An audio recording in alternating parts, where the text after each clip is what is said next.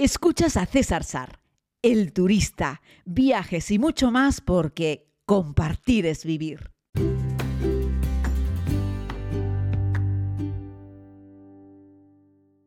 Muy buenos días a todos, querida comunidad. Les saludo desde la isla de Tenerife. Vean que al final voy a estar aquí no una semana, pero seis días. Y la verdad es que estoy disfrutando un montón. Ayer tuve la oportunidad de ir al cumpleaños de una amiga con la familia, los niños, en fin, lo pasamos en grande. Fue un día de esos largos, largos en el sentido más maravilloso de la palabra, en el que empiezas más o menos cerca del mediodía y terminas ya entrada la noche. Así es que eso es una auténtica maravilla. Yo creo que al final los humanos nos encanta juntarnos, compartir, eh, en fin, conversar. Es, bueno, la alegría de la vida. ¿Qué les voy a contar a ustedes que no sepan? Que también son parte de este, de este mundo y seguro que también los mejores recuerdos que tienen están casi siempre relacionados con compartirlo con otras personas, con seres queridos, con amigos, familia, etc. Así es que bueno, así estoy. Así de contento ando en este lunes en el que antes de finalizar la semana volveré a dirigirme al aeropuerto para retomar en este caso un destino europeo. Pero eso lo hablaremos más adelante cuando ya se acerque, se acerque la fecha.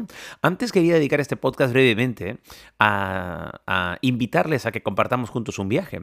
Y es que, bueno, como sabéis, esto ha sido una maravillosa locura en la cual desde el año pasado eh, pues estamos haciendo algunos rincones del mundo muy, muy, muy demandados que a la gente le gusta mucho y que a mí también me gustan, si no, no repetiría, evidentemente. Y bueno, eh, el destino más estrella de todos los que estamos haciendo uh, es Tanzania. Aunque es cierto que estamos haciendo también, hemos hecho Irán, hemos hecho Egipto, hemos hecho el Camino de Santiago, hemos estado también... A ver, César, eh, que no se te olvide, hemos estado en Estambul, muy bien. Eh, y bueno, por delante tenemos más cosas. De hecho, nos vamos ahora, dentro de poquito, en, un, en menos de un mes, nos vamos a Jordania. Después estaremos también en Nueva York. Estos están ya completos, están full, no quedan ni un hueco.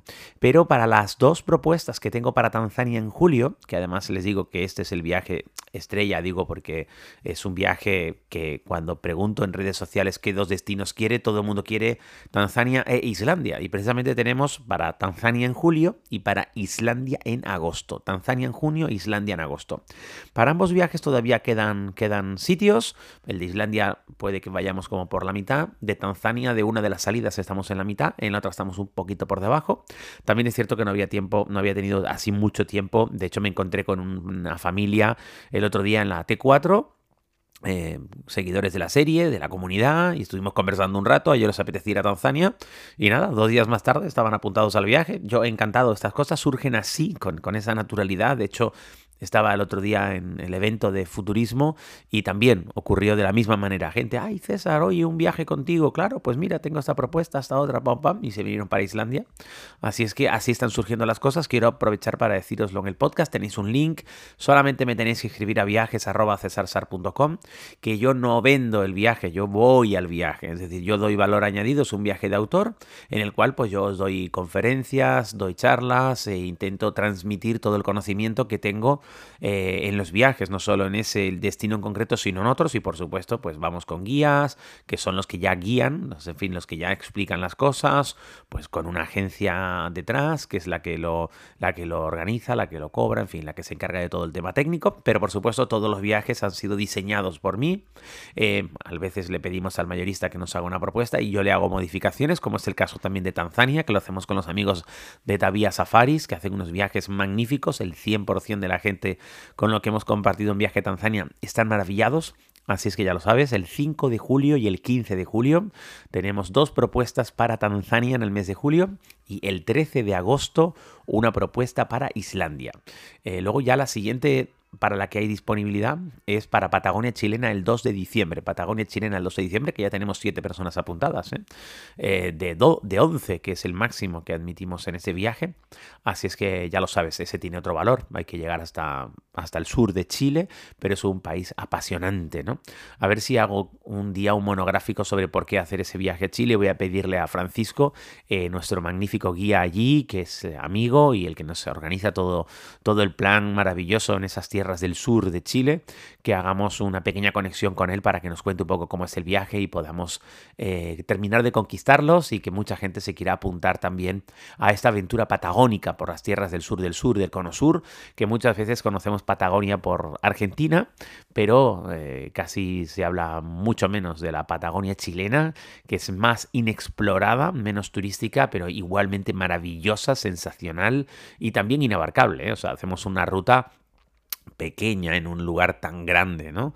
Pero sirve como pincelada, como apertura de boca. También es cierto que visitamos algunos de los lugares más destacados de, la Patagonia chilena, ¿no? Lo mismo ocurre con el viaje de Tanzania, la propuesta para, para, julio, que es el mismo que me habéis visto hacer ya en varias ocasiones. Ese es un viaje muy bonito. Preguntas que me ha hecho gente, que me hacía el otro día una amiga de la radio. Pero hace mucho calor, ¿no? En julio no hace calor, en julio hace más bien fresco, ¿vale? Así es que vas a tener que llevar una chaquetita cuando hacemos la ruta justo a la la chaqueta la vas a necesitar, vas a tener que llevarla, llevarla puesta. ¿Es peligroso? No, no es peligroso viajar a Tanzania. ¿Hacen falta vacunas? No, no hacen falta llevar vacunas para viajar a Tanzania, fiebre amarilla ni nada. Eh, hubo la gente del último grupo tomó malaria, pero no hace falta, porque claro, si vas a sanidad exterior, eh, van a decir Tanzania como país, pero no van a mirar el detalle de los lugares concretos que visitas y nosotros no visitamos lugares concretos que estén especialmente afectados por la malaria. Yo no tomo nunca la profilaxis de la malaria, hace 20 años que ya no la tomo, porque las zonas que estamos visitando allí no lo requieren, ¿vale? Antimosquitos, bueno, está bien que te lleves algún repelente, aunque en julio ya te digo es invierno, hace más bien, un poco más bien de fresco, al menos en el continente, luego en Zanzíbar ya hace calorcito rico, pero en Zanzíbar hace más bien fresco, en el continente hace más bien fresco y hay muy pocos mosquitos. Así es que ni calor ni mosquitos. ¿Es seguro? Sí, es muy seguro. No vas a ser víctima de un delito y por supuesto los animales no te van a comer ni te van a hacer nada. Los animales están fuera, tú vas dentro del jeep y, nada, y simplemente los vas a observar, los vas a disfrutar. Yo recomiendo que lo hagas en silencio. Esa sensación de estar delante de una familia, de una manada de elefantes, por ejemplo, cuando pasan cerca del jeep, es sensacional. O una familia de jirafas que están ahí comiendo las hojitas tiernas, eh, pues de las acacias. Hay creo que nueve tipos de acacias, además, preciosas. Cuando disfrutas de uno de esos amaneceres o atardeceres con el aro solar prácticamente en el horizonte, metido entre las acacias, esa es una foto con ese cielo naranja que de repente todo se torna ocre tan bonito y esas acacias tan características y que hablar de los felinos, de los leopardos, de los guepardos, de los leones. Esos están asegurados, por lo menos los leones, las leonas y los guepardos los vemos casi siempre.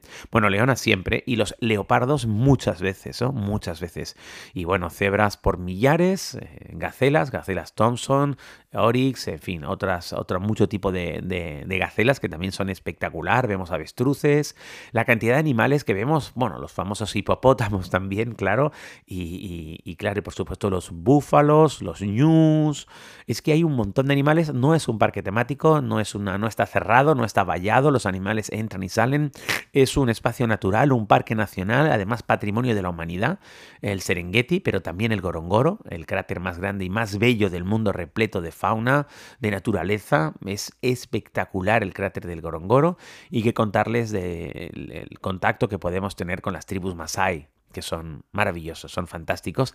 Y bueno, es cierto, se ganan unas perrillas recibiendo a algunos turistas, te hacen un pequeño baile de bienvenida y luego pues te intentan vender algunas pulseras. Eso es verdad. Pero lo hacen para ganarse un poco más la vida. Fundamentalmente ellos viven del pastoreo y lo puedes ver. Tienen allí su corral y las vacas las tienen fuera o dentro, depende de la época del año.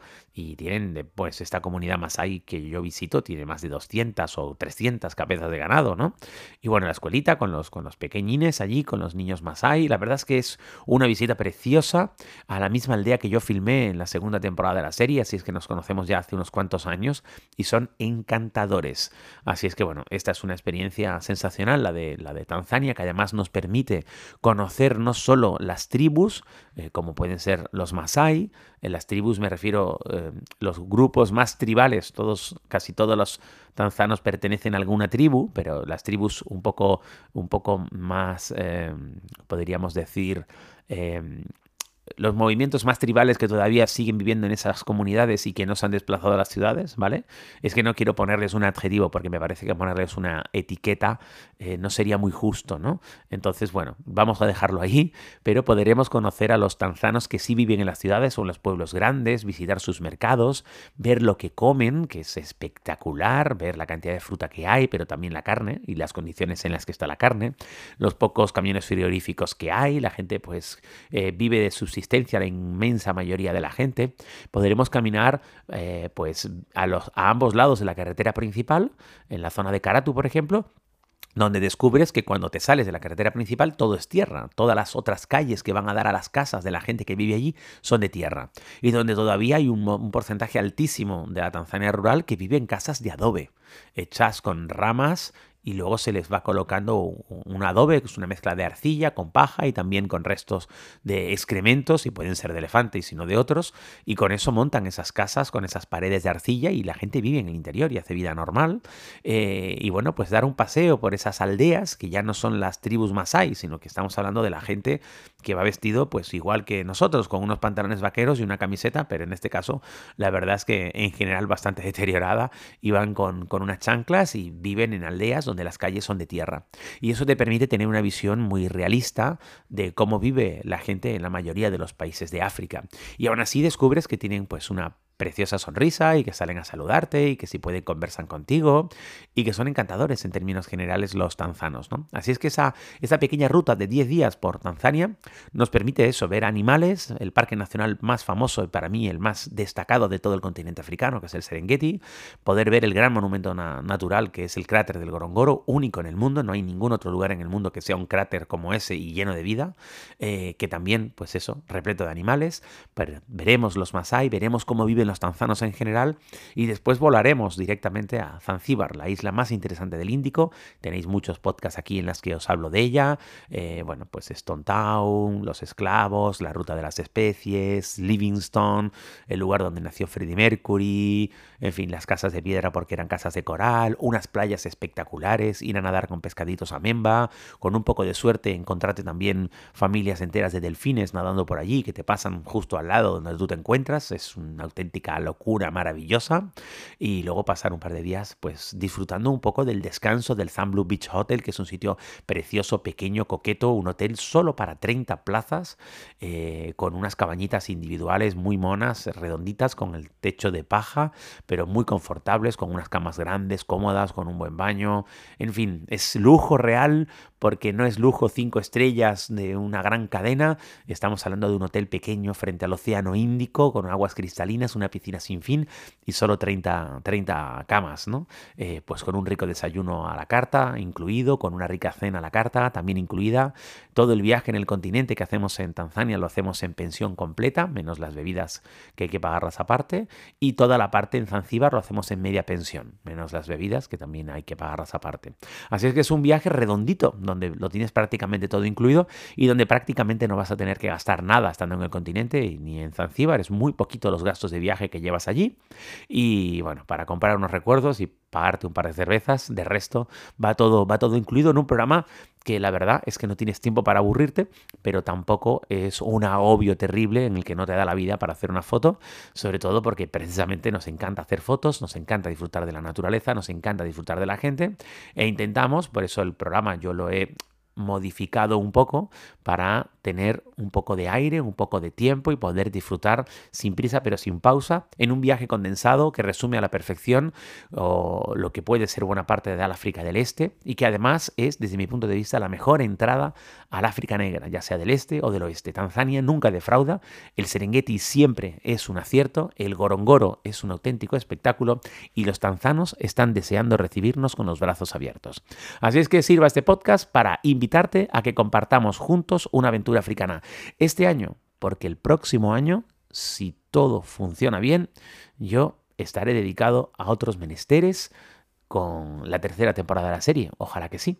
Pero ya lo sabes, si quieres que hagamos juntos, juntos tú y yo, un viaje este año, Tanzania es la respuesta en julio, Islandia es la respuesta en agosto. Un abrazo muy grande y hasta mañana.